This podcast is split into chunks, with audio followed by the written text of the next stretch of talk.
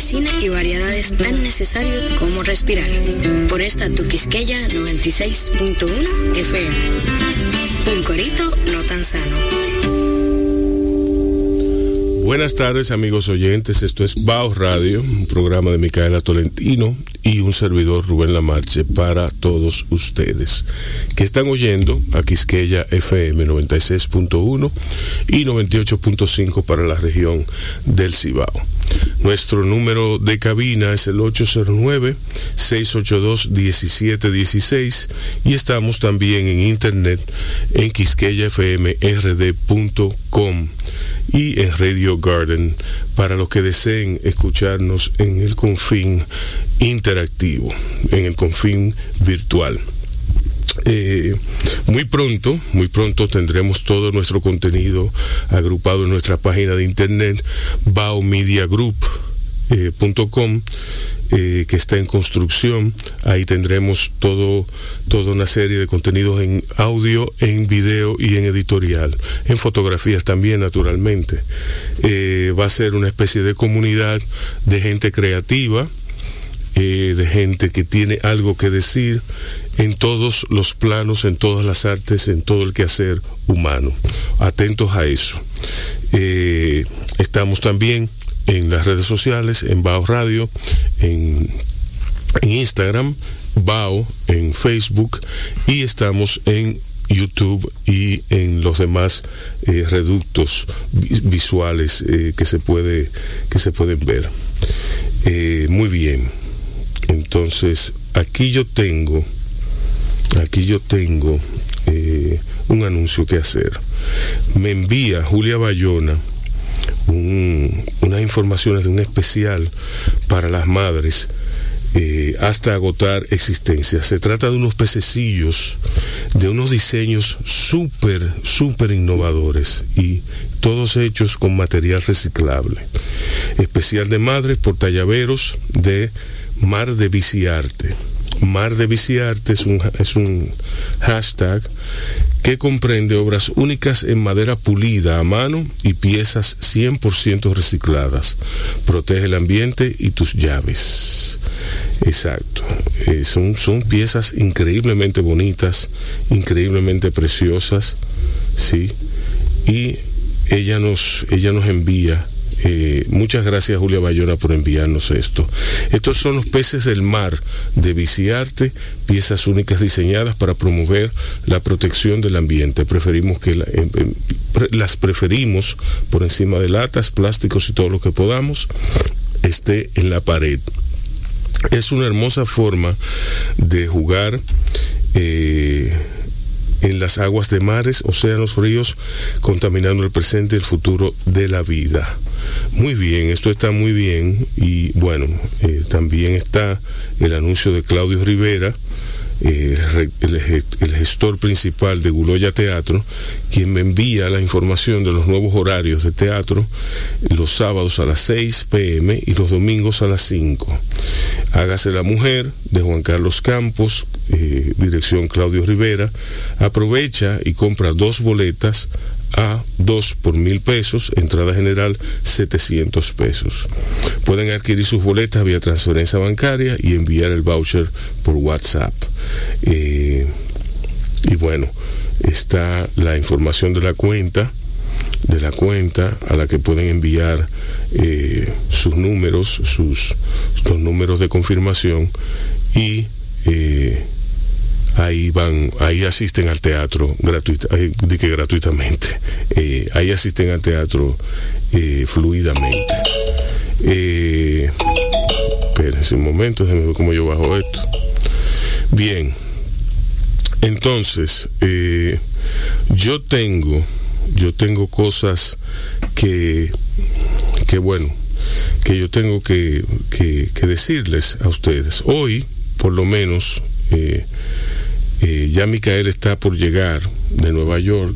Su viaje ha sido todo un éxito. Eh, y hoy tenemos como invitados a Tony, a Teófilo Cruz, Tony para sus amigos.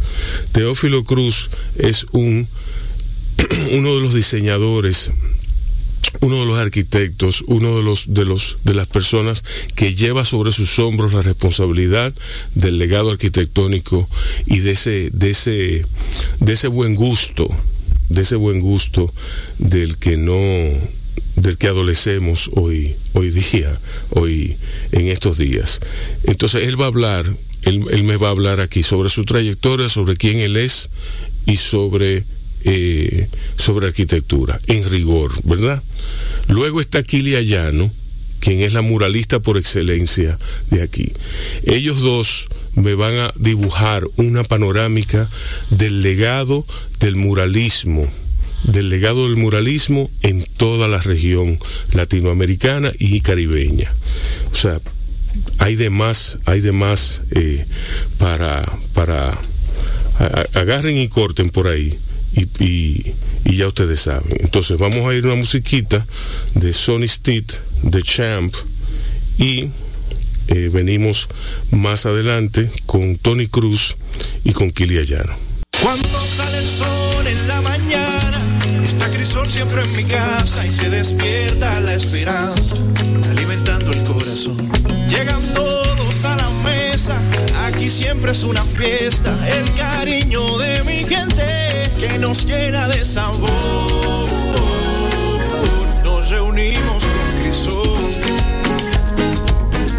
Nos reunimos todos con Cristo.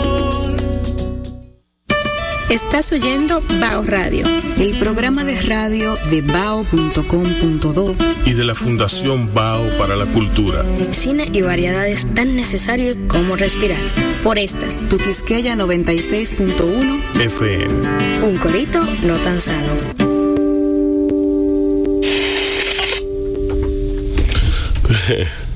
Yo poniendo mi música aquí, adelantándome a los, a los, a los eventos.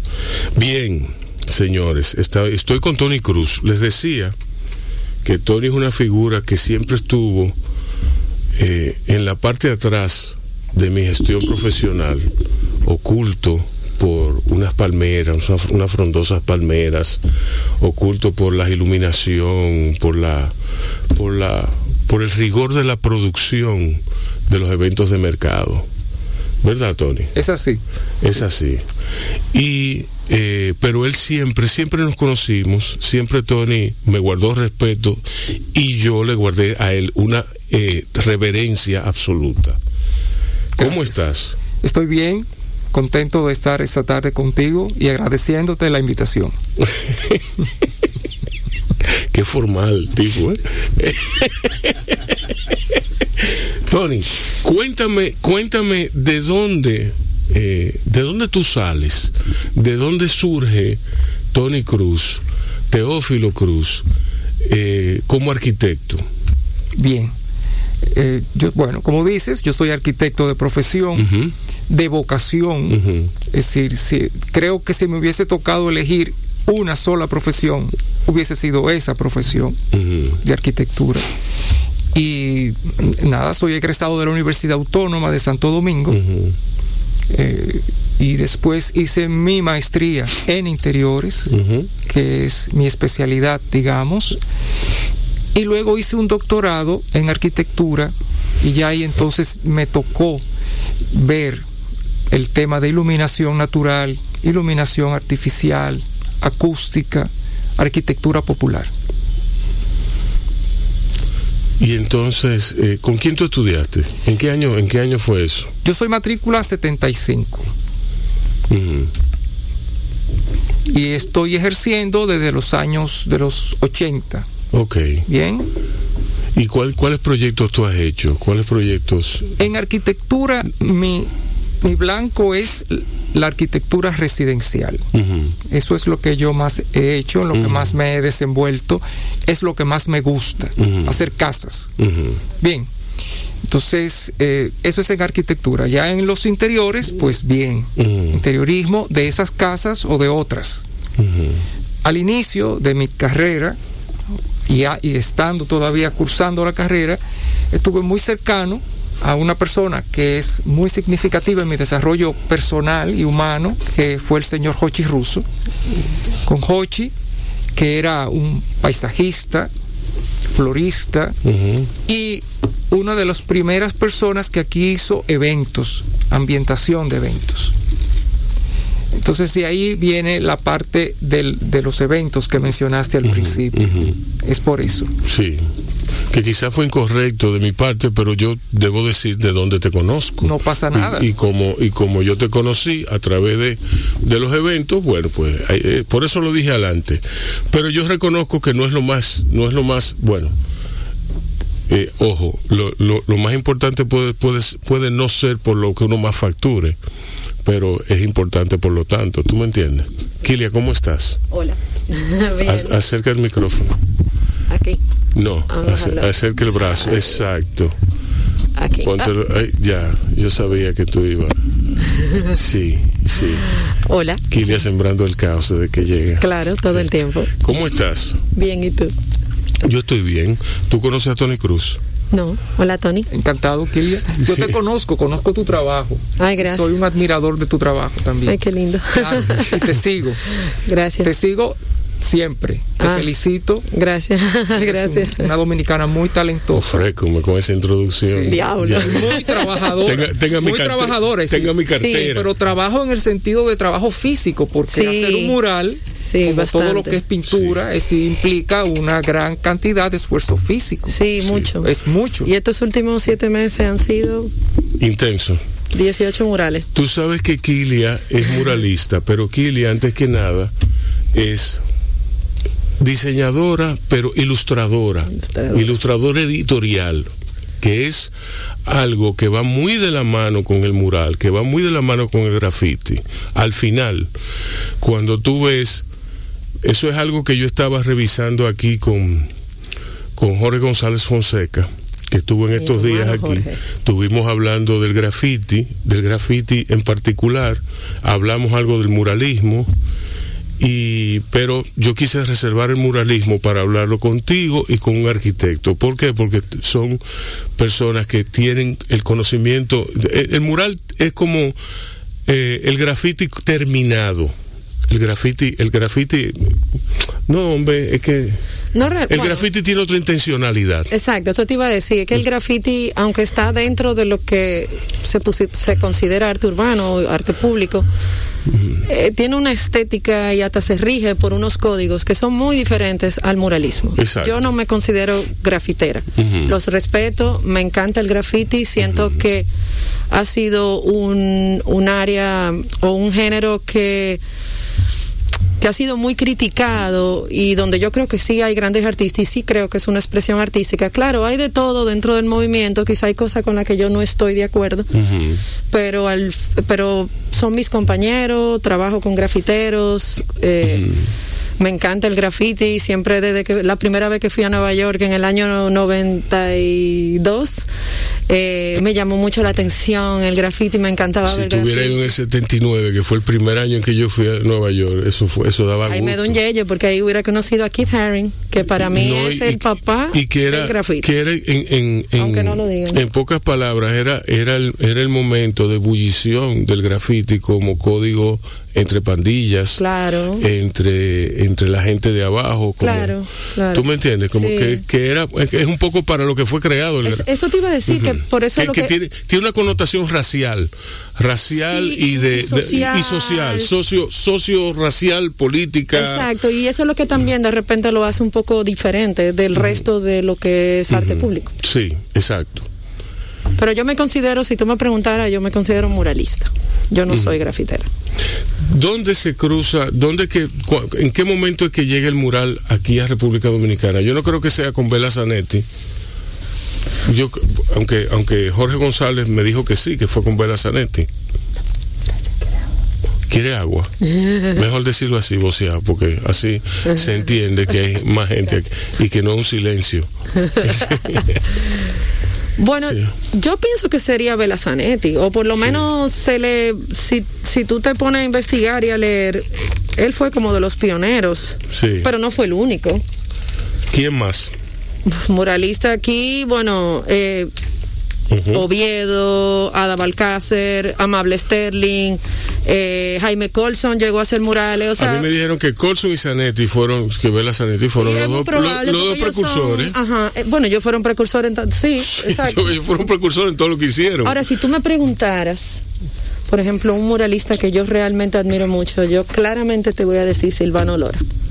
Para mí, Silvano, sí, para mí, si tú me. Porque una cosa es muralismo y otra es arte urbano. Aunque el artista urbano tira del muralismo, como que no se rige por los mismos códigos 100%, en el sentido de que el arte urbano, el muralismo es más formal. O sea, no, ¿cómo lo explico? Déjame ver.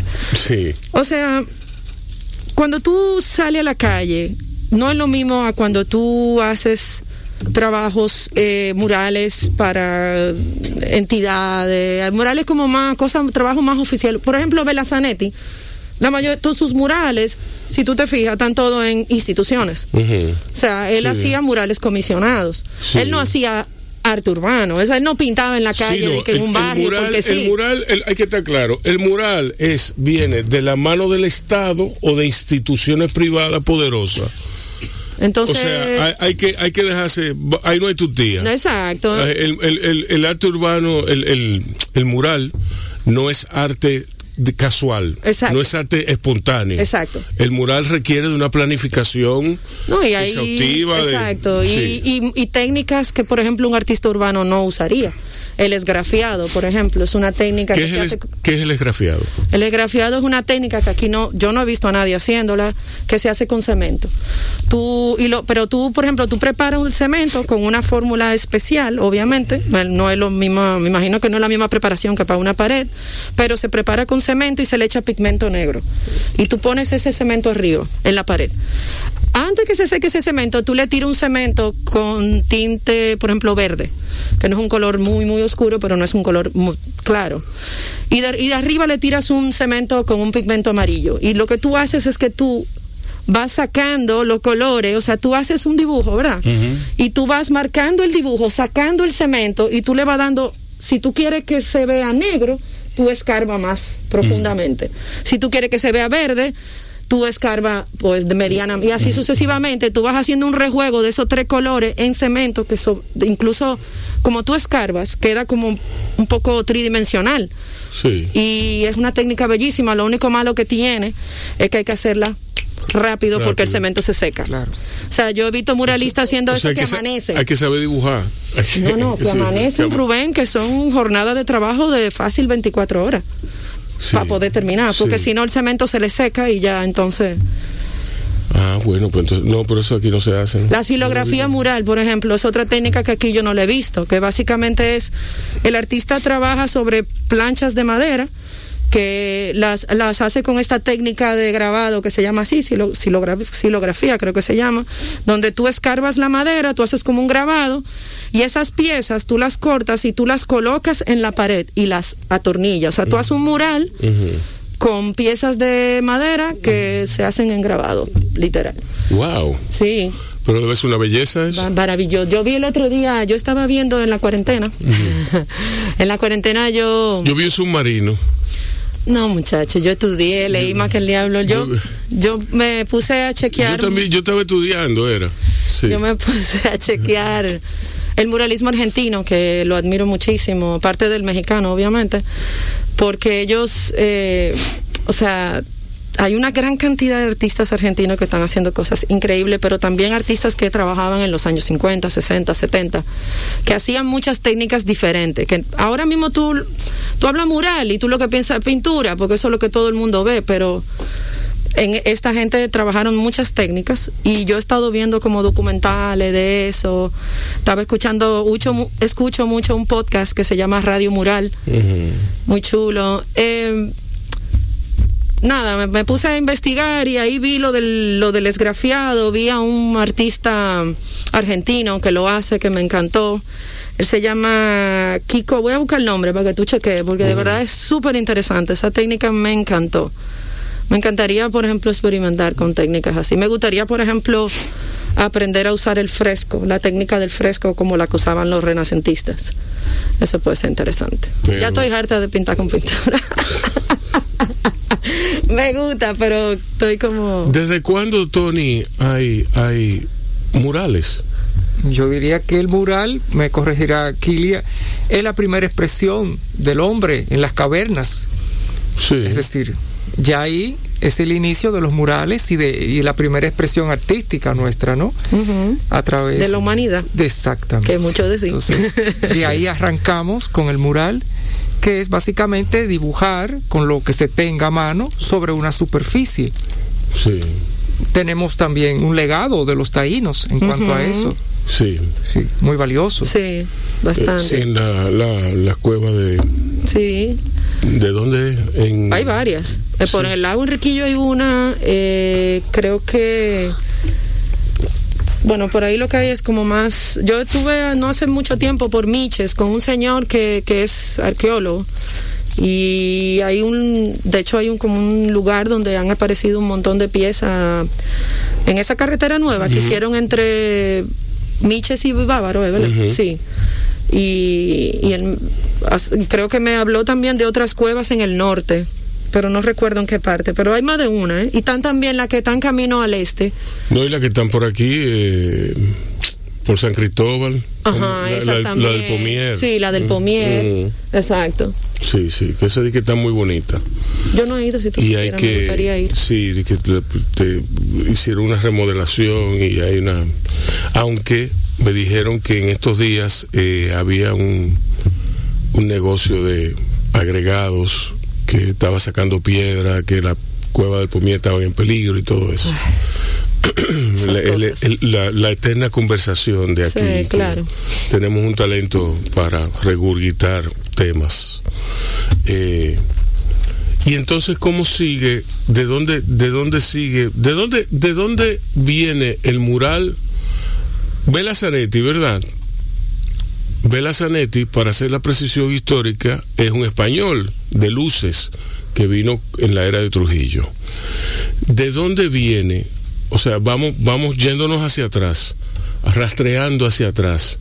De dónde viene el, el- de dónde le viene a Bela Zanetti el- ese imaginario, ese de, de qué pintores, de qué, O sea, ¿en qué se inspiraba él? sí, en qué, Bueno, porque Bela Zanetti, si tú si tú revisas un mural de Bela Zanetti, parece que el tipo era dominicano y no era. y no lo era.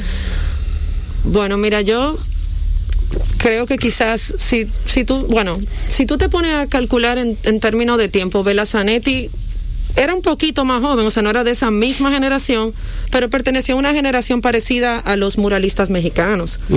Entonces, el los muralistas mexicanos crearon el primer manifiesto que existe del muralismo y, y yo me imagino que eso hizo de repente alguna tendencia mundial. Ellos, algunos de ellos viajaron a Francia, o sea, fueron a Europa, fueron a Estados Unidos y de repente quizás Bela Zanetti, digo yo, yo estoy haciendo, asumiendo algo, ¿eh? porque Sí, yo tú- realmente no sé. Tú estás haciendo algo muchísimo más útil, tú estás construyendo una narrativa.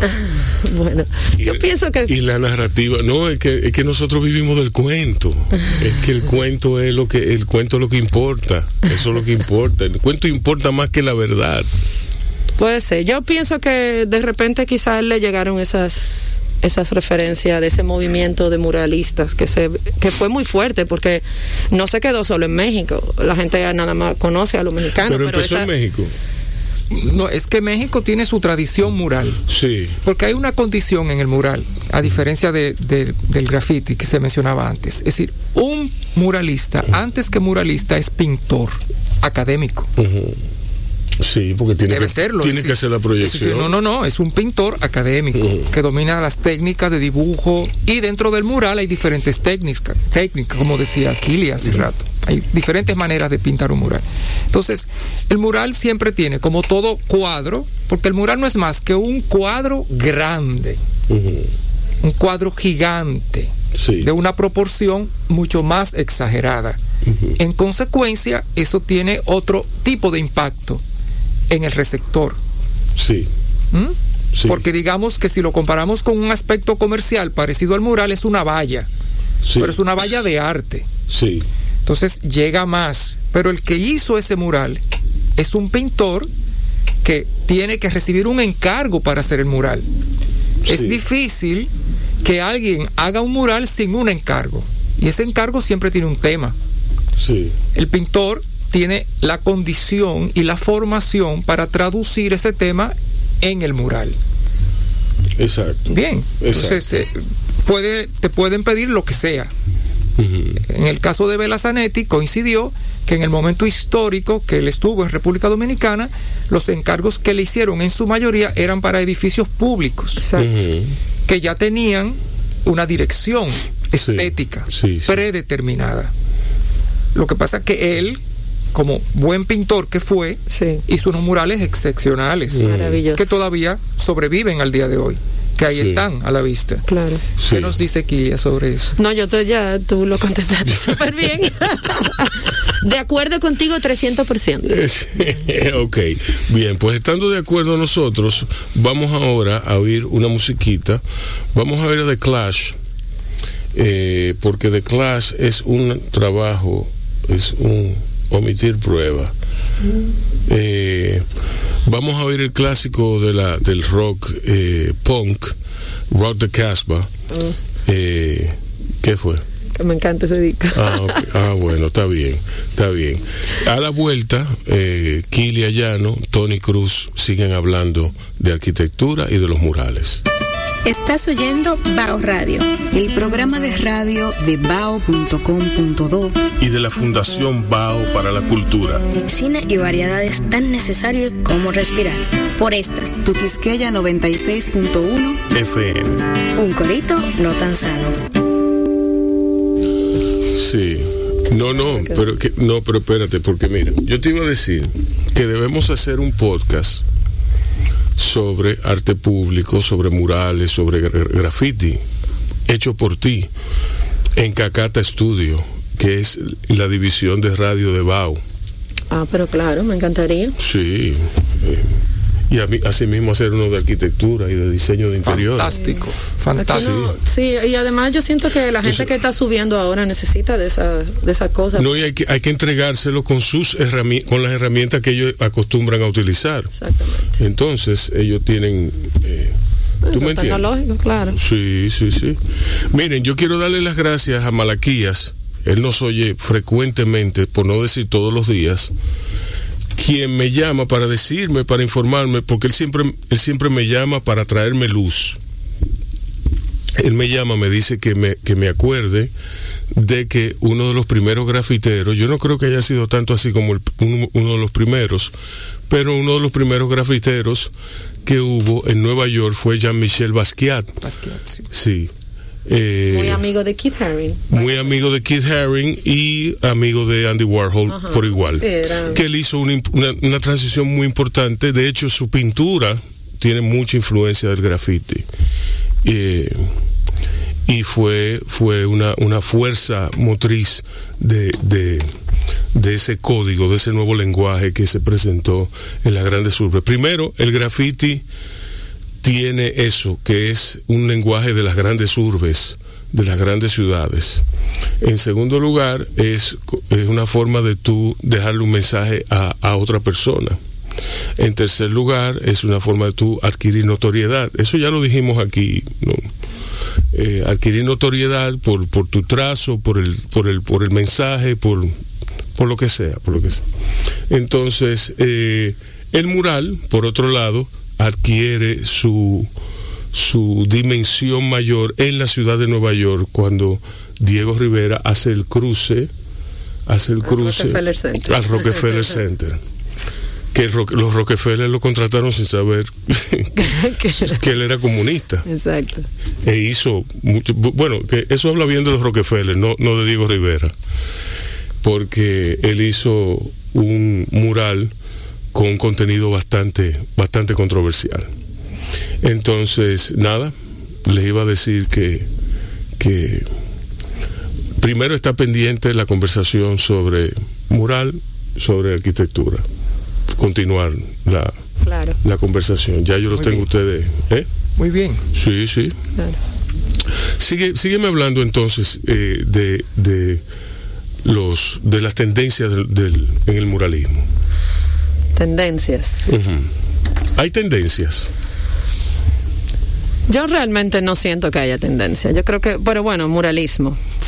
No realmente, no. no. No creo que haya tendencia. En algún momento las hubo antiguo, bueno, cuando el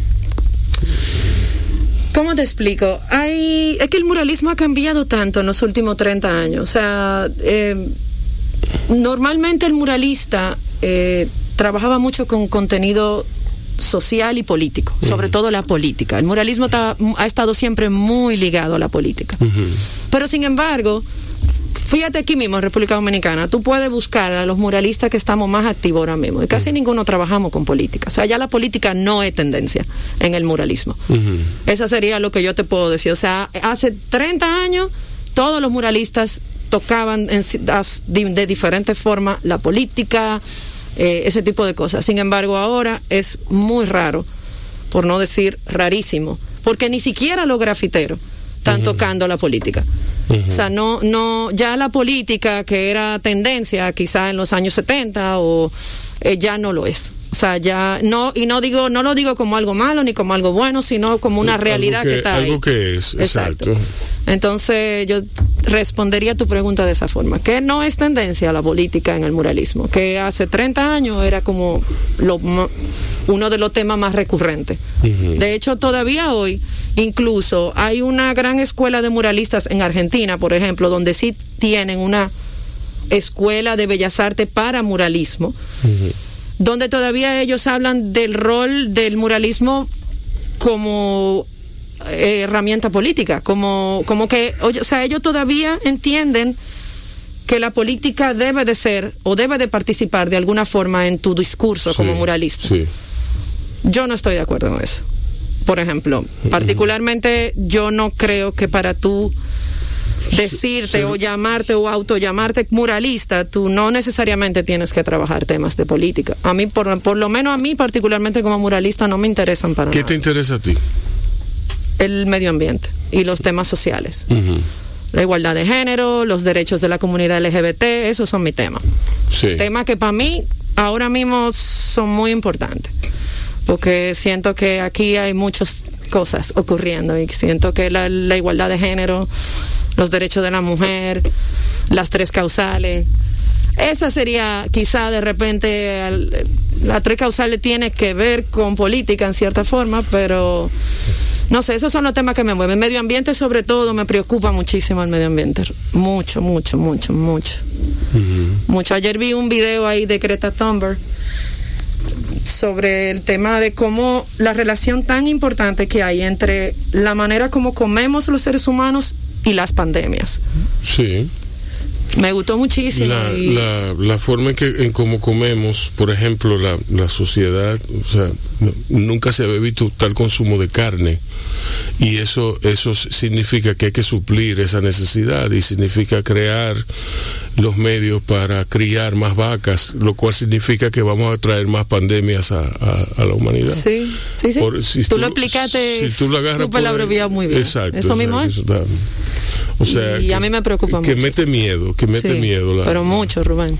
La, no, no, sí, o sea, la, la cantidad de desastres naturales a, la que nos abocamos, la cantidad de pandemias eh, eh, que palidece, palidecen eh, al lado de... Es, esto del coronavirus, es una muestrica de, de, a lo, de, las cosas que van a tener que bregar los hijos míos.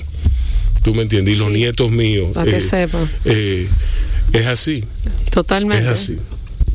Tony, ¿cómo, ¿cómo yo debo ver un mural? Bueno. ¿Cómo yo debo aproximarme a una obra de arte público? La manera en que todos nos aproximamos al arte es una condición completamente individual. Es decir, no solamente al arte, a todo lo que es la vida. Cada uno de nosotros ve lo que llevamos dentro. Es decir, tú te plantas delante de una obra de arte y tú independientemente de lo que el artista quiso hacer o decir, tú como receptor no necesariamente vas a recibir el mensaje que te dieron. No, claro que no. Absolutamente. Es decir, tú vas a ver lo que tu cosmovisión pueda apreciar en eso que tienes enfrente. Es, esa es la manera. Cierto. La gente regularmente, cuando, cuando, cuando una obra es terminada, le hace una obra es publicada, en el caso de un libro, cuando tú das un último trazo, un último brochazo a un mural o a un cuadro o a, una ilustración, cuando tú la terminas, ya eso tú lo pones en, en, el, en el confín, tú lo colocas en el confín del consumidor. Y el consumidor lo va a consumir con todo lo que él es. Pero todo lo que él es puede que no te satisfaga a ti. Puede que tú digas, wow, pero ¿y qué fue lo que, qué fue lo que este tipo leyó? A mí frecuentemente me lo dicen, me, me dicen cosas de mis cuentos que no son la intencionalidad que yo tenía a la hora de escribirlo. Claro. Y peor aún, ya yo no soy el mismo que escribió esos cuentos. Entonces, eh, ahí, entra, ahí entra en acción toda una dinámica del cambio del ser del, y cómo el ser te cambia a ti a partir de una obra de arte. Que ese, ese es un discurso eterno y bueno, que solamente tenemos dos horas para hacer este programa. ¿Cómo yo debo estudiar los movimientos que han, que han surgido, que han en, el muralismo? Por ejemplo, tú dices, yo entiendo eso de Argentina. Argentina es, comprensible. Argentina tiene una, una, en Argentina eh, los grises están, son finos. En Argentina el bien y el, hay cosas malas y cosas buenas y todo eso está no está mezclado, no están no está reburujado. ¿Tú me entiendes? Por eso ellos dicen que quizá tú debas, debas tener en tu discurso eh, eh, público de mural, eh, tú, debas, tú debas darle espacio a la política. Yo también estoy, yo estoy de acuerdo contigo. Yo, yo hago lo que me dé la gana. O sea, yo hago, ¿eh? Exacto. Exactamente, o sea. Porque al final tú eres un artista y tú decides qué te interesa. ¿Quién me dice a mí? Eso, eso, me, eso, eso es lo contrario, me lleva a mí a no meterme en política. Exacto. exacto. Por ejemplo. Sí, pero es verdad, es verdad. sí, sí, ¿Cómo se mezcla eh, en el, el, la arquitectura ¿Cómo es posible contemplar que se haga un mural en determinados espacios? ¿Es posible? Dime. Claro que sí, por supuesto que sí. Es decir, debería haber hacerse más. Debería hacerse siempre. Es decir, mucho más. claro. Yo, estoy de acuerdo. Para mí es, para, mí, para mí un motivo de goce. Sí, por supuesto. Eh, lo único que en el que debe, ya contemplarse en el proyecto mismo es decir, la ubicación del mural. Porque por demás decir que ya que vamos a hacer un mural, hay que darle su importancia en términos espaciales. Claro. Es debe estar en un lugar, primero, que se vea mucho, que tenga la distancia además adecuada, porque eso es muy importante en el caso de un mural, porque a diferencia de una obra de arte de un formato estándar, un cuadro, una obra de arte, el mural ocupa mucho más área y en consecuencia la distancia del, de la obra de arte, que en este caso se llama mural, al observador debe ser mayor. Esa es una de las condiciones del mural mismo, y eso Kilia me lo podrá corregir. Es decir, los muralistas, a diferencia de los pintores de tela, de lienzos, manejan una escala de arte que es diferente. Sí. Es decir, en el sentido de que al ser mucho mayor, tienen que proporcionar sus composiciones. Exacto, tienen que proyectar. Por supuesto que sí. ¿Y cómo se hace un muralista para proyectar? Mm, tú dices cómo pasar el boceto a la pared. Sí, cómo, o sea. Hay diferentes formas. Eh, tú puedes eh, hacer una cuadrícula, donde tú básicamente divides la pared en espacios iguales y tu sketch lo pones ahí y tú entonces te das cuenta qué queda en qué sitio. Sí. Hay otros, eh, hay muchos artistas urbanos que por ejemplo ellos hacen rayones, diferentes formas, en diferentes esquinas, le hacen una foto a eso, lo ponen arriba del sketch, esos rayones, y eso le va diciendo qué va, qué va, y ahí van marcando. O, por ejemplo, yo particularmente, muchas de las veces, como yo pinto muy realista, me toma un poco de tiempo, quizá menos, quizá, perdón, quizá más tiempo que artistas que trabajan con colores planos, que es un poquito más fácil. Entonces, a veces tengo poco tiempo y entonces tiro del proyector. O sea, yo hago mi boceto y yo lo proyecto en la pared, marco rápido dónde va todo y al otro día dibujo y doy detalle, pero es más rápido y de una vez me pongo a pintar. ¿Tú sabes? O sea, tú llevas un proyector. En la noche, En la antes, noche. yo llevo un proyector Ajá. Y con el proyector yo marco dónde va todo Sí. y al otro día nada más es dar retoque, que se arregle este ojito, que se arregle esta boca, que se arregla esto con, con mi marcador y luego ya empiezo a pintar de una vez. Si yo tengo tres días pues un mural, yo créeme yo uso el proyector, feliz. Feliz. Claro, porque eso es una con- herramienta. No, no, con eso, con eso yo no tengo problema. No, porque es O una sea, discusión dentro de los muralistas. No, no, no, no. Ay. Uno tiene que No usar lo que tenga a mano. Claro. El medio no importa, el fin. Exacto, El exacto. fin, claro. El Lo que el-. Exacto, o No sea, tú puedes usar lo que tú, tú- lo que te dé tu gana. Lo importante es que tú puedas funcionar con, sin, como de cualquier forma. O sea, yo lo que no me voy a parar y que pase un mural y que porque yo no tengo un proyector, si no tengo un proyector yo dibujo y ya, y le doy para allá, me tardo un chin más porque me toma más tiempo dibujar, Sí. pero yo le doy para allá. Pero si yo tengo, mira por ejemplo el elevado, no sé si tú viste esos murales que hicimos. No, ¿Cuál? En el elevado de la 27, Angurria, Willy Gómez y yo hicimos unos murales de, que son del el lado entero de un edificio cada uno, Ajá. eh, como parte de un proyecto piloto de proyectos especiales de presidencia que se llamó Los Colores de RD, que a raíz de ahí fue que se creó la Comisión de Arte Público y todo eso. Y nosotros, por ejemplo, teníamos una semana para hacer esos murales. Wow. Entonces, tú supiste que nosotros, aprovechando el toque de queda con la gente de la ME, del Intran y todo eso, se, se cerró el elevado y pusimos el proyector en el elevado. Y de lo proyectamos al frente del edificio y marcamos todo. Y al otro día empezamos a pintar y yo hice esa pared en cinco días. Wow. Diablo.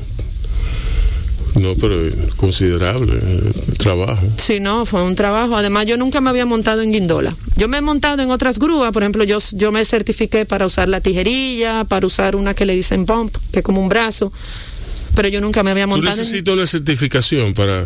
Bueno, yo me certifiqué porque en Estados Unidos sí no necesitas. Y yo, el segundo lugar donde yo más trabajo, aparte de Santo Domingo, es Estados Unidos. Yo viajo mucho a Estados Unidos. Ok. Por ejemplo, yo me voy ahora este domingo un mes a una residencia artística y de ahí me Sí, voy a un eso- festival urbano en Michigan. Ok. No, porque yo también, aparte de muralista, yo soy artista plástica, ilustradora. Sí. Entonces siempre tengo mis otras cosas. Sí, sí, sí. Sí, no, tú picas mucho, tú picas mucho. tú picas más que el sol de las 12. Ok. Ok. A la vuelta, vamos a oír ahora el boletín noticioso que nos tiene preparado el departamento de prensa. A la vuelta, vamos a hablar con Teófilo Tony Cruz sobre su trabajo en el interiorismo y sobre su trabajo en el diseño de, de proyectos. A mí me dicen que él es uno de los, de los más jodones que hay. Le voy a preguntar a Tony Cruz sobre su jodonismo.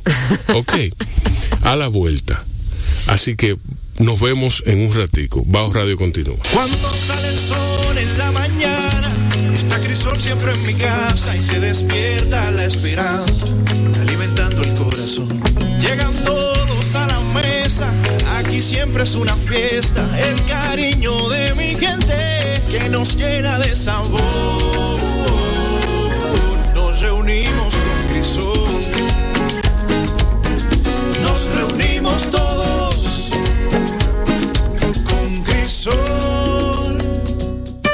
Estás oyendo Bao Radio.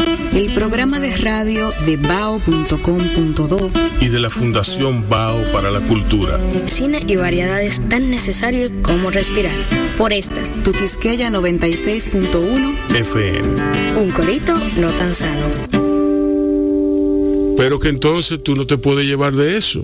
Tú no te puedes llevar de que, de que, de que, de que a los hijos tuyos les dé sintomático, asintomático.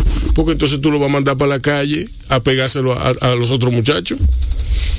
Te estoy diciendo. ¿Tú me estás entendiendo? Entonces, la realidad... además, faltando dos semanas para que se acabe el colegio. La ¿Cuál es el show? Exacto, faltando, ya vamos a hacer la cosa bien. Mira lo que ha pasado aquí. El sistema de salud ha colapsado. Y te digo, aquí entre tú y yo, nosotros no estamos en el aire, ¿verdad? Sí, estamos en el aire. Estamos en el aire. Sí, yo le, yo lo- nosotros lo hacemos de maldad eso. para Agarrar a la gente diciendo malas palabras, diciendo sí. Qué desgracia. Sí. No, Eh. pero en serio. En serio, en serio que estamos. No, mira, yo te voy a decir algo. Yo creo que el Si dominicano es muy indisciplinado y los jóvenes han estado desacatándose. Exacto. Los jóvenes han estado desacatándose y la gente se ha relajado, atento a la vacuna, también están los que no se quieren vacunar, que para mí es una estupidez, pero no.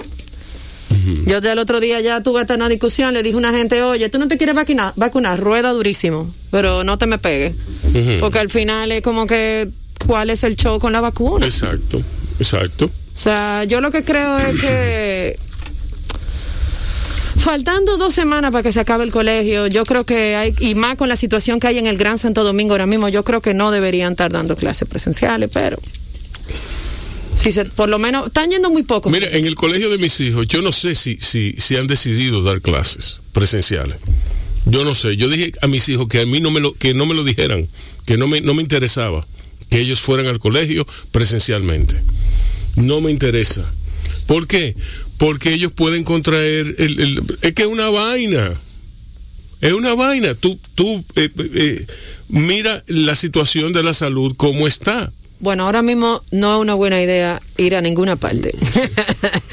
Yo no lo es que- solo yo colegio, lo que o sea, sí- es restaurante, bares, Lo- lugares donde sí. tú estés expuesto, porque la realidad es que hay un brote, Yo Eso lo es que, real. lo que sí estoy eh, un rebrote. lo que lo que sí estoy haciendo mucho es saliendo de la ciudad. Eso es lo mejor. Eso Yo es lo que ha hecho mucha sal- gente. Salgo de la ciudad cada vez que puedo. Cada- pero y- ese es el punto. y- Tú puedes, pero no mucha gente eh, puede. exacto, exacto. o sea, Es el lío. Sí. ¿De qué era que íbamos a hablar? Tony? Ah, de los jodón que sí, no, no se me va ahí, ¿no? No, no, no, no. A ver, Mira, Tony, Pobre Tony. no porque yo hago mi investigación, ¿tú me entiendes? Yo le pregunté a Rafael Ramírez Familia. un gran colega, Un gran- amigo, sí. querido. Sí, entonces Rafael. le he preguntado a otros colaboradores, a otros clientes tuyos. Muy bien. ¿Tú me entiendes? Muy y bien. todos me han dicho lo mismo. Muy bien. Tony es jodonísimo. Pero ¿en qué aspecto? Vamos Eh, a ver. eh, que- Ex- sí. Exacto, esa es la pregunta. Porque en dominicano ser jodonísimo significa que tú quieras que las cosas se hagan bien. Exacto. Siempre. Porque a mí me viven relajando mis compañeros muralistas, Pero es que viven haciendo broma conmigo Sí. de que yo siempre tengo que hacer un chiqui show cuando yo llego a un evento. Sí. Pero no es un chiqui show. Es que si tú me vas a poner a pintar y yo te estoy pidiendo un andamio en forma, no me ponga una cica de andamio. Porque entonces me pasa lo que me pasó hace dos meses, que me caí de un andamio. Exacto. ¿Entiendes? Entonces, si tú me dices a mí, esa es tu pared, faltando, eso yo lo sé porque ellos me lo dicen, porque yo me fui de un festival en Sí. Cabrera. Yo llegué al festival y cuando vi el meneo me enfogoné y me largué y no pinté nada. Ah, que tú hiciste un chiqui show, que tú, que no sé qué. Yo digo, yo no hago chiqui show. Lo primero es que si yo pinto gratis en un sitio, yo pinto si me da mi real gana. Si Sí. a mí no me da mi gana, yo no pinto. Uno. Dos, si dos días antes del evento tú me mandas una foto de una pared. No, dos días no. Una semana Sí. antes me manda una foto de la pared y me dice, esa es tu pared. Y, y pan, y me mandan una foto, y ese es tu alojamiento, y tú llegas a las 11 de la noche, explotadísimo, porque estaba trabajando ese día, a, a hacer un mural en dos días, y te encuentras con que la pared ya no es la pared porque te la quitaron para dársela a no sé quién, y que el alojamiento que tú tenías tampoco es tu alojamiento porque se quedó fulano ahí, y te llevan un alojamiento que lo último que vi fue cucaracha y un ratón de lejos. Wow. Entonces yo dije, ah, ¿tú sabes qué? Adiós. Ay, no pintaste en Cabrera. Wow, no voy a dormir esta noche. Sí. Sí. O sea, no, eso no es, y eso no es ser jodonísimo, Rubén. Eso es, Sí, no, si te eso- dicen una cosa, es eso. Y si yo no me da mi gana de adaptarme, no me venga a decir tú a mí que yo soy jodonísimo. No, yo no me quise adaptar a lo que tú decidiste cambiar en último momento.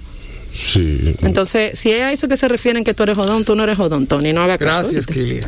Excelente compañera. de Entonces ya Kilia desmontó mi provocación, mi discurso de la provocación. Totalmente. Gracias. Ay, Dios Yo voy a usar a Kilia para desmontarme a mí. Ok. Es más, si tú quieres, yo me voy ahora mismo. Si tú quieres, como tú hiciste en Cabrera, yo me voy, pero sin, sin quillarme, sin Sin quillarme. quillarme. Sí, no, no, no. En buena onda, en buena onda. me dicen que tú eres jodón porque tú eres un tipo que no acostumbra, que acostumbra a hacer las cosas bien. Me han hablado de cálculo, me han hablado de proyecciones, de, todo. Me dicen que tú eres un tipo muy, muy horizontal, muy vertical, muy, muy, muy, no, no porque eso es imposible, eh, imposible, ser horizontal y vertical, vertical, ver- vertical. Eh, Depende. El que, no, yo estoy en el ¿Por aire, ya yo voy a caer en tu, Ya. en tu gancho, yo no voy a caer, ¿no? háblame de eso, háblame de dónde, de dónde, de dónde viene eso, de tu educación, de, de dónde viene esa, esa verticalidad en ti, Bien. de tus padres, de dónde. No, yo creo que cualquier profesional que se respete como profesional y que quiera devolver al que le está pagando por su trabajo un buen trabajo, debe tener un- una conducta y debe respetar unos principios que son siempre el buen hacer ujú. oficio. Sí. Eh, en todos los en todos los oficios, en todas las profesiones se da de todo. Es decir, en mi caso, por ejemplo, a diferencia de otros artistas plásticos que no necesitan un comitente, un cliente, nosotros sí necesitamos un cliente para poder hacer lo- nuestro oficio. Si no nos encargan un proyecto, nosotros no podemos hacer el proyecto. Por ejemplo, Kilia, si quisiera, aunque no se lo encarguen, si ella le permiten hacer un mural en una pared, ella lo puede hacer con toda libertad. Sí, Ella se puede expresar. sí. No necesariamente necesita que le encarguen el proyecto. A los arquitectos no. Exacto. Los arquitectos sí necesitamos a alguien que nos pida un proyecto y eso se comienza a elaborar. O que pidan proyectos, un concurso, una cuestión. Por ejemplo, sí. Lo que, a veces el- la parte más difícil del oficio, del quehacer de la arquitectura, no es el oficio, y eso pasa no solamente en arquitectura, pasa en muchísimas otras profesiones, es el cliente. Así como el cliente puede ayudar a que todo salga bien, puede en algún momento no permitir que las cosas fluyan, así que el proyecto salga de la mejor manera. Entonces ahí ya sí entra la condición del profesional de, des- de plantear, sí, o lo hacemos a la manera que quiere el cliente o lo hacemos a la manera que nosotros consideramos que se debe hacer el proyecto. Sí. En la arquitectura, como en el interiorismo, hay un ingrediente que no ayuda mucho con eso, porque ambas cosas tocan mucho la sensibilidad personal del individuo. Casi todo el mundo sabe lo que quiere como hábitat, como lugar para vivir, Ujú. o entiende cómo debe ser el interior de ese hábitat. Entonces ahí ya es que nosotros tenemos que manejar un aspecto que no es el de nuestra profesión, que es el aspecto psicológico. Sí, saber manejar al, re- al cliente, que es al final el que va a, a habitar esos espacios. Y debemos saber comunicar lo que quizás ni el mismo cliente sabe que quiere. Exacto, te iba a preguntar de eso, de qué pasa con esos clientes que no saben lo que quieren, que el, el cliente te dice, mira este espacio que yo tengo aquí, haz algo con él. Y tú le dices, pero, o sea, ¿qué tú quieres? Tú quieres un ambiente fresco, tú quieres que yo le quite el techo, tú quieres matas aquí, tú... Yo no sé, sugiéreme algo. Sí, sí. Bien. Bien. Sí, eso no está mal. Sí, pero eso no está No, mal. no, eso no. no. está mal. Porque hay de todo, como les digo. Sí, hay personas que lo tienen claro. Sí. Sí, que por lo menos tienen pautas de lo que quisieran recibir. Que eso da mucho problema también, lo que se creen arquitectos. Sí, bueno, esos son los que al final llaman a uno jodón, como Sí, tú señalabas. sí, sí, Bien. sí. Ay. Bien. Tú ves que poco a poco, que poco a poco va- vamos escarbando Pero- y vamos, vamos sustrayendo la verdad. Sí. Pero bien, es decir, lo que tú puedes, hay maneras, hay diferentes maneras de abordar el proyecto, de dar la respuesta.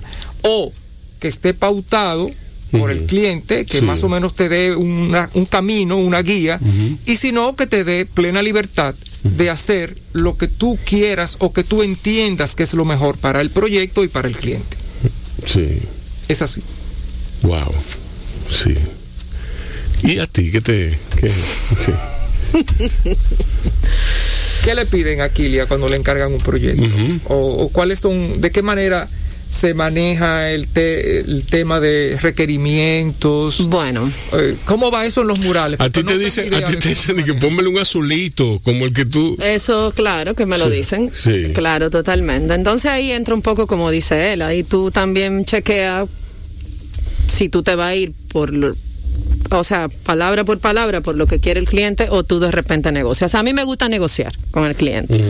Cuando a mí me piden algo que yo entiendo no va a funcionar en la pared, yo intento negociarlo.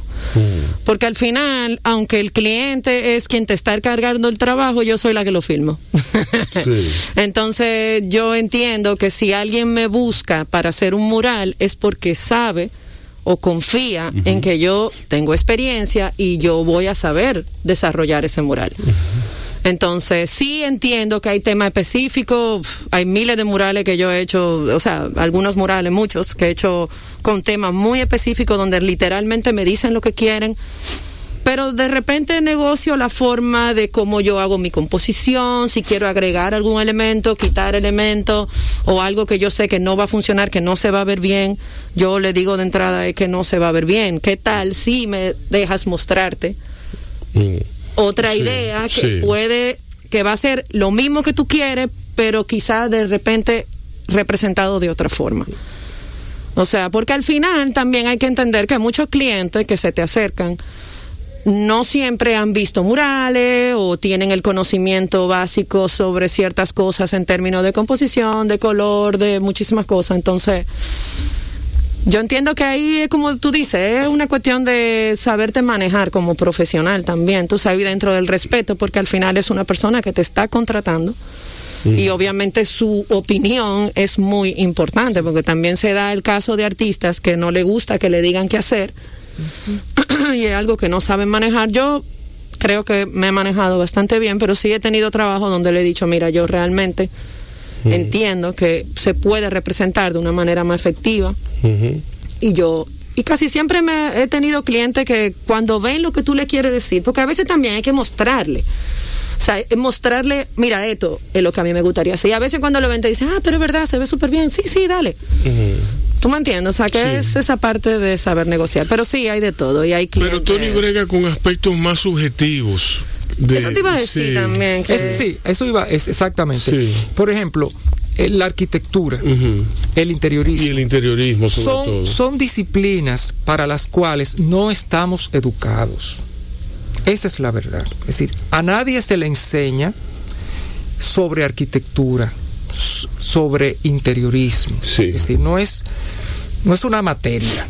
Tiene que ser alguien que se interese. Un sabor adquirido, si se quiere. Yo no. Exacto. Eh, la mejor manera de aprender de ambas cosas es el que tenga la posibilidad de haber vivido, de haber se criado, estar rodeado de arquitectura y de, y de interiores. Eso, por ejemplo, le pasa a, sería a favor de personas. Por ejemplo, una persona que, que, nazca en Venecia, que ese sea su entorno, aunque nadie le dé explicaciones de lo que está pasando ahí, por osmosis, todo lo que tiene a su alrededor. Lo mismo uno que nace que en Brasilia. Por, ejemplo, sí, tiene mucho que ver. Es decir, ahí está el problema de la arquitectura y del interiorismo. A diferencia de una obra de arte, que por ejemplo, un cuadro, si Kilia va a hacer un mural, ella hace un estudio del mural, ella presenta lo que será el mural final. En arquitectura, por más que se quiera, una persona que no sea arquitecto no entiende los planos de arquitectura. Exacto. Eso para poderlo entender hay que esperar que el proyecto esté realizado. Sí. Cuando tú entras al espacio, ya la arquitectura hecha, es que tú tomas real conciencia de lo que estaba proyectado. Sí, sí que entiendo. En el caso del interiorismo pasa un poco igual.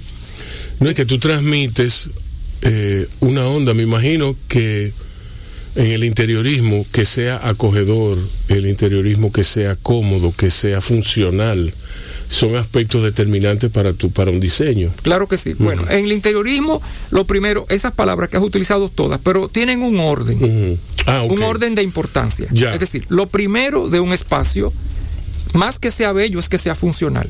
Es decir, que al fin que esté dirigido, eso se pueda desarrollar en ese espacio de la mejor manera. Exacto. Y para eso hay una ciencia que estudia eso, que es la ergonomía, que es la ciencia que estudia cómo el hombre puede desarrollar sus actividades con todo lo que tiene a su alrededor.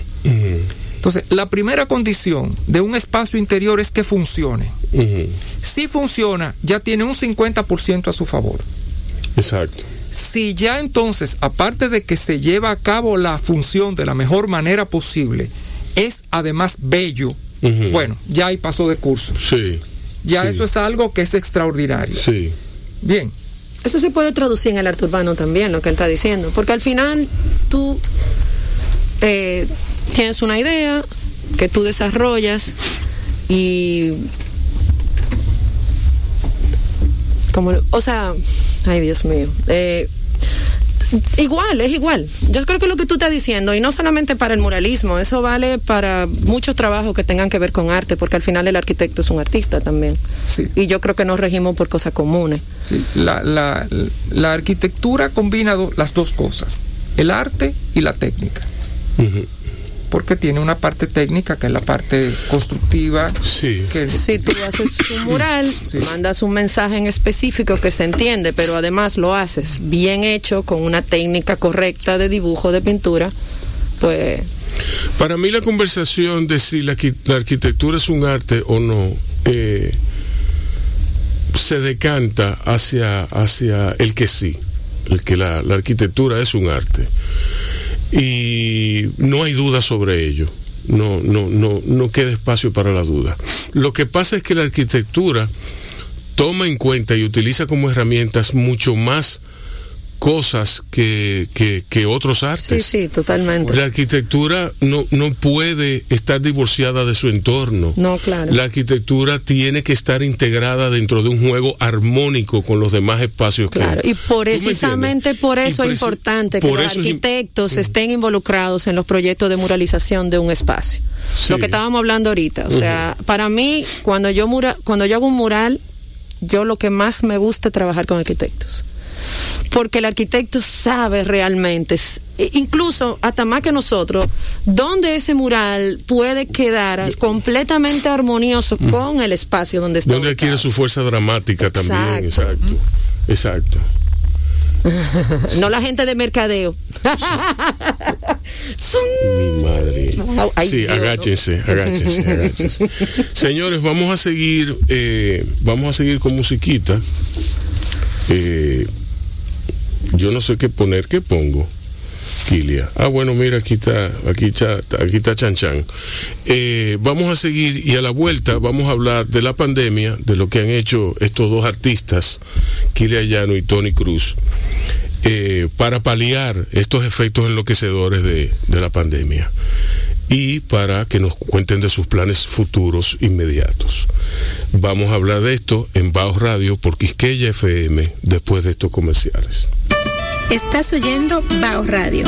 El programa de radio de bao.com.do Y de la Fundación Bao para la Cultura. Cine y variedades tan necesarios como respirar. Por esta, Tu Quisqueya 96.1 FM. un corito no tan sano. Bien.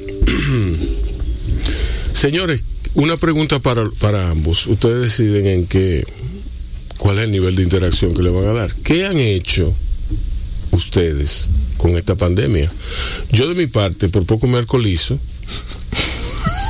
No, pero no se ríen, pero no sé, pero ¿de qué se ríen? Perdón, Tú te estás riendo todavía, lo dicen No, tus ojos. yo Tus- no me estoy riendo. tus- Tony no confía en mí, ya no me estoy riendo. Tú- ah, ya no, ya no, pero tú te estabas riendo todo. Mira, ahora te estás riendo. Pero es que tú me estás haciendo reír ahora. Sí. Yo por poco me alcoholizo y entonces inclusive llegó, llegó un momento en que como en, ju- en, ma- en marzo, junio, marzo, eh, después de abril, en abril del año pasado, yo vi un submarino. Vi un submarino, estaba en la azotea de mi casa y yo, vi, yo veo este submarino y yo digo, Rebeca, porque Rebeca estaba ahí. Rebeca, hay un submarino. Y Re- Rebeca, Rebeca se asoma y me dice, sí, papi, está bien. Vamos para abajo. ¿Tú me entiendes? Porque ya, evidentemente, sí, ya yo estaba dado. Eh, en eso, en, en, esa, en, esa, en ese visionar, es que yo resumo los efectos de la pandemia sobre mí. Razón lo del submarino. Sí, ahora sí, lo entendimos. sí. Ahora entendimos. del Ahora submarino. entendimos. Claro. Sí, sí. Entonces, ¿cuáles cuáles fueron los...? Bueno, yo no, no vi ningún submarino. Exacto. No, yo asumo que no. No. Sí. Yo no vi los submarinos, Sí. ni uno, ni dos, ni tres submarinos. sí, sí. Y realmente para mí fue un momento de introspección, eh, de recogimiento, eh, de dedicarme a hacer cosas en la casa que uno no tiene tiempo de hacer, eh, aprovechando que no se salía, que no habían distracciones, digamos. Leí mucho también, básicamente eso, estar en casa eh, y nada, pero Sí. sin submarinos. Sí. Vamos a ver, Kilian. Eh, yo caso. tampoco vi submarinos. Ah, ya, somos dos. Somos dos, exacto. Eh, la primera parte de la Eso, me- pandemia. eso es lo que me dice a mí es que yo soy especial. No, no Muy te creas. Hubo mucha gente que vio No, submarino en la sí, pandemia. no, no, sí, sí. Especial en términos de visión. Sí. Un visionario. Claro. Hemingway también lo era. Exacto. Bueno, la primera parte de la pandemia, yo me dediqué a coger, a hacer lo mismo, lo mismo que tú, a hacer con las cosas que no tenía tiempo, que era, por ejemplo, estudiar. Eh, hacía mucho tiempo que no me ponía, entonces me puse a estudiar, cosas que más que nada tienen que ver con mi parte como maestra, porque yo soy maestra también, Sí. esa es mi otra vocación. Entonces me especialicé en un método de enseñanza artística que me gustó, me hacía tiempo me gustaba, pero no había tenido chance de hacerlo, entonces ¿Cuál es? se llama TAP. en, es- en inglés significa Teaching Artistic Behavior. Ajá. Es un sistema de arte donde más que una clase, eh, la idea es que el estudiante se sienta como un artista, que está en su taller y pueda producir arte. Y ya no se trata de que todo el mundo haga lo mismo, con la misma técnica, la misma cosa. Ahora, eh, yo trabajo por temas y yo le doy la oportunidad a que ellos desarrollen ese tema desde el principio del proyecto, a través de bocetos, luego ya la presentación del proyecto y todo, pero en las técnicas que ellos quieran. Entonces, de repente es chulísimo porque tengo en un eh, mismo curso... Eso, eso es con diferente. Con lo que sea, o sea, diferente- en un mismo curso yo puedo tener un estudiante que me resuelve el pop art a través de una pieza musical. A los que son más, o sea, los que son músicos, que siempre me toca algún estudiante que es le gusta mucho la música. A veces les doy ese chance de ellos interpretar algo a través de la música, aunque yo no soy profesora de música. Eh, entonces, de repente en esa materia yo tuve gente haciéndome videoarte, gente haciendo dibujo, haciendo pintura, escultura, animación incluso. O sea, ya a mí hubo una estudiante que me hizo un- una animación del pop art de una pareja bailando bachata en un colmado que fue apoteósica. Sí. Entonces, ese sistema lo que tiene es eso, que ayuda al estudiante a pensar, a desarrollar un proyecto desde cero, desde la parte de la conceptualización hasta ya la realización final, Sí. pero eligiendo su camino. Yo le acompaño en el camino, pero el estudiante elige qué, qué tipo de proyecto quiere desarrollar y con qué. Y ese acompañamiento implica asesoría, ¿no? Obviamente, Sí. asesoría, Sí. hacemos workshops. Atención. Sí, sí, no, y trabajamos técnica y trabajamos historia del arte, todo junto, Ujú. eh, dentro de un lugar donde, como dije, más que una clase es un taller de arte. Y la verdad que me ha dado, este año yo he tenido una ¿Y tú producción. te certificaste en ese. En, Sí, en yo esa- cogí, yo cogí un, una semana, un intensivo de una semana con la National Gallery de Washington. Y luego eh, con un- uno de los creadores del TAP, que se llama Ian Sand, Sanders, eh, cogí varios cursos con él. eh, me especialicé a través de cursos, no hice un máster, pero me especialicé en el área a través de muchos cursos que eran prácticos y teóricos. Y terminé implementándolo este año en, mis, en mi aula. Y me ha ido súper bien. O sea, maravilloso. Pero tú no, o sea, ustedes dos no se volvieron locos entonces. Con, No, y eso fue en la primera parte de la pandemia, porque en la segunda. Que fue la últimos- dura, fue la dura. la Estos que- últimos ocho meses han sido los ocho meses más activos de toda mi carrera. Wow, En siete meses hice 18 murales. wow.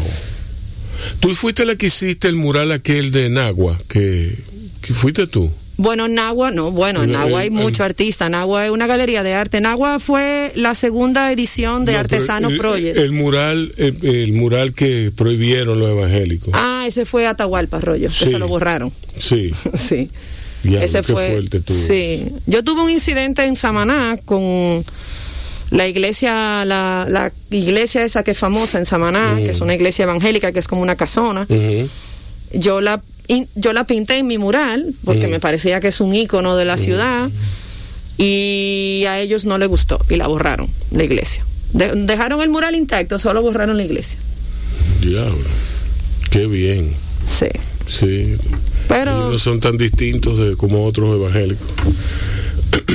Tony ¿en qué está en qué nivel ya que Kili está hablando de la enseñanza ¿En qué está la enseñanza aquí de, de, arquitectura y de interiorismo? Bien, bueno, hay todos sabemos que aquí hay muchas universidades. Sí. Eh, estas universidades imparten arquitectura, uh -huh. eh, algunas también imparten interiorismo, mucho más que en la época que yo estudié arquitectura. Uh -huh. e incluso en mi época de, de, enseñanza universitaria, la única universidad que tenía interiorismo fue, era la Universidad Pedro Enrique Jureña, uh -huh. que tenía la, el interiorismo como profesión. Uh -huh. eh, nada, aquí están pasando muchas cosas al mismo tiempo. Cada universidad tiene una visión diferente de, del oficio, de la carrera, y entiendo que sí, que aquí se está haciendo un muy buen trabajo académico en términos de arquitectura y de interiorismo. Ok. Sí. Hay Qué muchos, bien. muchos egresados de todas las universidades que imparten esas carreras. Qué bien. Sí. Y a nivel, a nivel académico aquí se está dando muralismo. Aquí, aquí no. En Bellas Artes, parte. En Bellas Artes no se da. Aquí, aquí los muralistas Aquí son empíricos. Ajá. O sea, ¿qué, me- ¿qué métodos hay para tú estudiar? Tienes que tener visa, obligado. Para estudiar muralismo específicamente sí, tiene que tener visa, porque aquí no dan muralismo. Aquí lo que tú te, te dan, te dan pintura, te dan dibujo, las, las disciplinas tradicionales Mm. que te ayudan, no voy a decir que no, obviamente una preparación fuerte en dibujo y en pintura te va a ayudar a hacer murales, pero escuela de muralismo no. Si tú quieres estudiar muralismo, o sea, quiero aprender las técnicas de muralismo, el esgrafiado, no sé qué, no sé cuánto, tú no puedes estudiar eso aquí, porque aquí no hay nada de eso. Incluso, sí, es, es, Sí. Bueno, es trágico. es trágico Sí, porque tú aprendes pero- pero también- dando tumbones, o sea, tú aprendes Sí. con la marcha y igual hay cosas que tú dices, diablo, pero ahora tú lo ves cuando tú empezaste y tú dices, yo sí era loco viejo, o sea, como que hasta Exacto. como hasta el mismo manejo como profesional. Hay Exacto. muchas cosas que tú aprendes. No, pero también es- este país es pequeño, o sea que, eh, o sea, nosotros tendemos a pensar en nosotros mismos como un país muy grande y No, nosotros lo, lo cierto es que nosotros somos pequeños, nosotros somos un A mí yo sueño, por ejemplo, que Ah. se incluyera dentro de las carreras eh, de arte, de bellas artes, ya sea en la UAS, en Bellas Artes, en Chabón, no importa, que se incluya materias de muralismo. Desde técnica de muralismo Mm. Sí. hasta la parte de conceptualización o de cómo acercarte a una pared, cuáles son los pasos que tú tienes que seguir. El otro día yo di un taller en el Dominico Americano por Zoom. De muralismo. Hicimos dos, uno para adolescentes y uno para adultos. Y fue súper chulo y mucha gente me escribió, tuve una respuesta grandísima de gente que me dieron la gracia porque aprendieron muchísimas cosas que no sabían y eran cosas prácticas. Ujú. Cosas prácticas como que, ¿cuál es, ¿cómo tú te manejas con el cliente desde que empieza, el, desde que te contactan para hacer el proyecto? Bueno, yo hago, yo primero hago un presupuesto, si me lo aprueban entonces me, me tienen que firmar un contrato, luego me muevo al boceto y así sucesivamente. Eso lo he aprendido yo pues, después de darme Sí. 200 millones de trayones, después de que hay gente que ni siquiera me ha pagado un boceto, que todavía estoy esperando, o sea, Sí. y tú aprendes muchas cosas, como no hacer un boceto hasta que no te firmen un contrato y te digan que sí a tu presupuesto. Exacto, exacto. Mira, entonces, eh, planes futuros. Bueno, yo quiero, me gustaría pintar un edificio de más de 15 pisos. Ok. Por lo menos de 10, me gustaría. Esa es mi meta. yo, te, yo te consigo ese edificio. ¿Es verdad? Yo te lo puedo conseguir, sí. Ah, pero mira, yo ahora estoy en un proyecto muy lindo de una, yo me gané una residencia en Estados Unidos, pero que esos fondos es para hacer un proyecto aquí. Y es un proyecto muy bonito, tiene que ver con medio ambiente, es una beca que da, es una es una organización que se llama Urban Field Station. Ellos dependen del Departamento de Agricultura y Forestal de Estados Unidos. Entonces ellos tienen un programa de residencia para artistas donde ellos te piden desarrollar un proyecto que esté asociado a lo que ellos hacen que básicamente es las áreas verdes de la ciudad, el cuidado de las áreas verdes de la ciudad, el conteo de aves migratorias, todo ese tipo de cosas. Y yo, mi, mi propuesta ganó y ahora yo estoy en el proceso de iniciar en julio una serie de murales que van a estar relacionados con eh, las aves migratorias, las aves que viajan desde Alaska y bueno, y todo lo que es Canadá y todo eso hacia el Caribe. Que son muchas. Que son muchas. Elegí una en particular. Aquí, vienen patos. Yo elegí una en particular, que es la, en español se llama la cigüita tigrina, en inglés se llama el Cape May Warbler, y que es la más común. ¿Cómo es en inglés? Cape May Warbler. Diablo. Eh, así, que se dice cigüita. Cigüita tigrina. Ah. Warbler es cigüita.